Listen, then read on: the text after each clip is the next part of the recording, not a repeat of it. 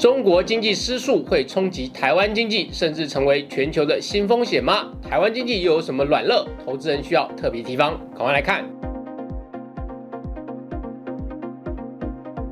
社长聊天室秒懂财经关键字，大家好，我是峰哥。金融市场最是负心人，为什么这么说？因为他非常喜新厌旧，这是指他对消息面的反应。比如说，哎，年初的俄乌战争，现在大家很少再谈了，但是战事还在持续打。那通膨问题哦，在美国七月通膨数字稍微下降后，大家就先选择遗忘啊。尽管它的增幅呢，还是在最近四十年的高水准附近。那么市场最近在烦什么呢？中国的经济问题啊，是主要之一啊。因为中国的经济成长有失速的风险，那有没有可能越滚越大，成为全球新的风险呢？以最近来看，确实是有一点利空的。比如说啊，中国第二季的 GDP 成长低于预期。那全球在升息之中，中国却反向降息。另外，我们也看到中国零售市场的晶片价格哦，最近暴跌。那中国又有因为缺水导致限电的问题哦，使部分的工业生产可能会暂时的中断。这些利空会成为台湾投资人的困扰，并且越滚越大吗？我们先来看这个重要的资讯啊，虽然说两岸的关系紧张，不过中国还是台湾最重要的出口市场。我们以出口总值来看，根据经济部的统计，二零二一年台湾出口额第一大市场是中国大陆，占整体出口比重高达四十二点三趴。那第二大出口市场是东南亚国协，占整体出口比重十五点七趴。美国只排第三，占整体出口比重只有十四点七趴。而长期来看，外销都是带动台湾经济成长的命脉，特别是新冠疫情之后，内需低迷。但前两年台湾的经济成长率在全球表现还是领先前茅的，靠的就是外销出口。那最近台湾的出口表现如何呢？啊，我们如果以七月出口总值来看。有点走软，但还不算太差啊。七月的年增率是十四点二趴，略低于前一个月的十五点一趴。不过，这个出口值在经济指标当中是落后指标。我们在预判外销出口的趋势的时候，我们要看外销订单，而这个数字显示，麻烦确实开始出现了。台湾七月外销订单意外的出现年减一点九趴。而且根据经济部统计处预估，八月也可能会继续衰退。那这边我们先说明一下，外销订单是企业接到订单的统计，它跟前面提的出口总值不会完全一样。比如有些订单在台湾接，但不一定从台湾出口。不过大体来说，两者的趋势是一致的，可以作为领先指标来观察。那订单趋势通常会领先出口值一到三个月，也就是说，接下来的几个月。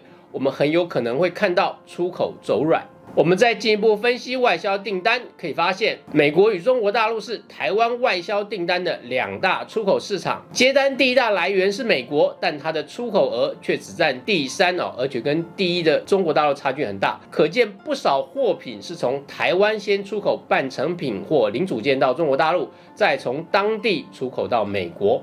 毕竟台湾的电子企业集团很多是两岸都有工厂，各自分工。回到七月订单，尽管美国的需求求保持强劲，比去年同期成长六点八趴，但销往中国大陆的订单却大幅滑落了二十二点六趴。而销往中国的最主要产品就是电子与资通讯相关，特别是半导体。我们来看这张表，这是今年一到七月的统计，台湾销往中国大陆的货品排名第一是。其他机体电路，这里面主要讲的就是逻辑晶片啊，像是台积电、联发科生产就是这一类。第二则是记忆体啊，那第一名跟第二名的相加呢，它合计的占比就高达四十三点四趴，也就是说。台湾第一大出口市场是中国大陆，而销往当地的出口额当中，又有超过四成的产品是与半导体相关。所以之前中国传出晶片大砍价的传闻，呃，就受到很多台湾投资人的注意。根据央视财经的报道啊，一款易发半导体的晶片。二零二二年的一颗晶片市场报价哦，从之前的最高峰三千五百人民币一度下杀到六百元左右，这个跌价幅度可是超过八成。那当中的原因之一啊，如果是业内人，其实应该知道这个秘密，就是前两年晶片大缺货，有一些特别短缺的晶片价格狂飙哦，像是汽车晶片，那甚至就会出现售价超过定价的夸张现象。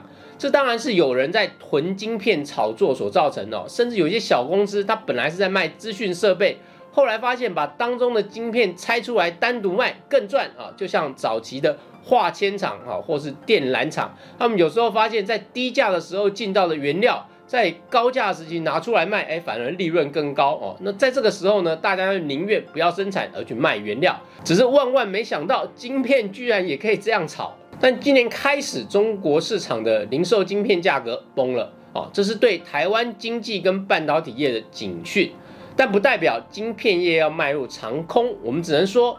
市场上开始认真减产跟清库存，特别是生产较为过剩的成熟制成晶片这一类晶片，因为中国半导体厂也能生产，所以产能过剩的压力比较大。比如同时拥有 IC 设计、晶圆代工、封装业务的中国半导体业者华润微电子，它也是中国十大半导体业者之一。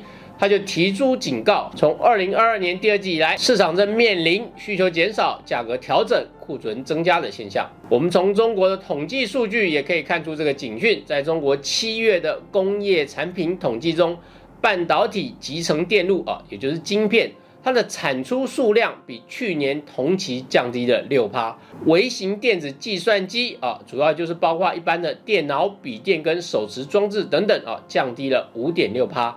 这两项产品的跌幅都比上个月更扩大，所以我们可以推测，中国当地的减产与去化库存持续在进行当中。那对照台湾销往中国的订单，五月、六月、七月更呈现衰退幅度逐月扩大的现象。如果到八月这个跌幅不收敛，甚至还更加扩大，那台湾真的要很小心。毕竟上市公司中市值有近四成是半导体业者，而六到七成是整体的资通讯相关业者，这些都是台湾的出口主力。中国经济失速对台湾的影响是肯定的，但对于全球经济的风险有多大呢？哦，最近有一些意见认为可能引起大风暴。坦白说，到目前为止，这样的说法有点太过了啊！当然，风险是一定有，毕竟所有的大灾难都缘起于小风险的叠加。不过，至少到目前来看，虽然中国经济处于调整修正期，但并没有到重大危机的程度。我们可以来看中国的经济结构与相关数据，第二季的 GDP 只比去年同期成长零点四趴，远低于市场预期的一趴，并且只高于二零二零年第一季那时候新冠疫情突然爆发时的衰退幅度。那这个成长率呢，放在一九九零年代到现在啊，也是中国。第二低的成长率，这主要是因为第二季的时候上海突然封城的影响。不过今年真的是多事之秋，接下来又发生了各种利空，包括中国的地产烂尾楼，还有地方银行体系的债务问题等等，这确实也反映在中国的 GDP 上。我们可以从三大产业来看，第一产业农业在工业社会的占比都不大，所以影响很小。第二产业是工业制造业啊，建筑业、公共工程等啊，这在中国的 GDP 占比也是第二大。第三产业就是服务业，也就是金融、不动产、通讯、运输相关这个产业的 GDP 占比是第一大。那我们从今年前两季的累计年增率哦，服务业的增幅是最低的，只有一点八趴。过去一段时间以来啊，在中国的服务业的增幅都是相对强劲的啊，所以反映出中国确实在金融跟不动产上出现了比较大的麻烦。这也是为什么中国会采取降息宽松的政策来对应目前的经济难题。因为中国目前的经济状况跟世界上的多数国家不同，中国目前的通膨不高，内需消费又低迷，部分地方银行又有拆借资金的压力，因此选择降息这个政策是显而易见的对应做法，并没有什么危急性。但这个领域最怕演变成连锁性的金融风暴与货币贬值危机。不过，我们从各国的历史经验来看，如果一个国家它拥有庞大的外汇存底、大量出钞，币值又没有全面自由浮动，而且金融业是高度管制的国家，那他们对于控制这类危机都有充分的金融工具跟资源可以运用。就以台湾本身来说，过去也曾爆发过小型的金融危机，但政府都有足够资源能够迅速处理。所以大家有时候会批评台湾的金融创新很慢，过于保守。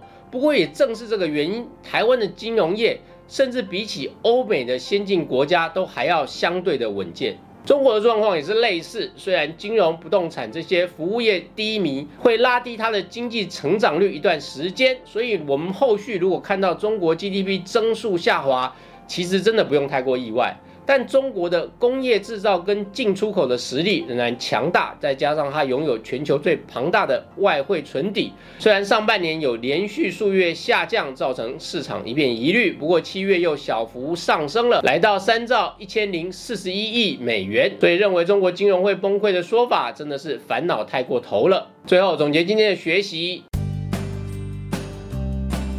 第一，中国经济成长减速确实会对台湾经济造成冲击，带来一段时间的去库存调整啊，特别是半导体与资讯相关产业。后续我们可以追踪外销订单的变化，来看何时会止跌回稳。第二，中国地方金融的困境、烂尾楼等等，会拉低中国 GDP 的增长速度，并持续一段时间，但这对全球经济的影响仍然属于轻微的。第三，美国经济，特别是它的庞大内需消费市场，到目前为止仍然相对强健，这对稳定全球经济发挥了重要功用。但我们还要持续观察联准会的紧缩政策所带来的后续影响。以上就是今天的分享。如果你喜欢我们的节目，欢迎帮我们按赞、订阅、分享以及开启小铃铛。谢谢大家。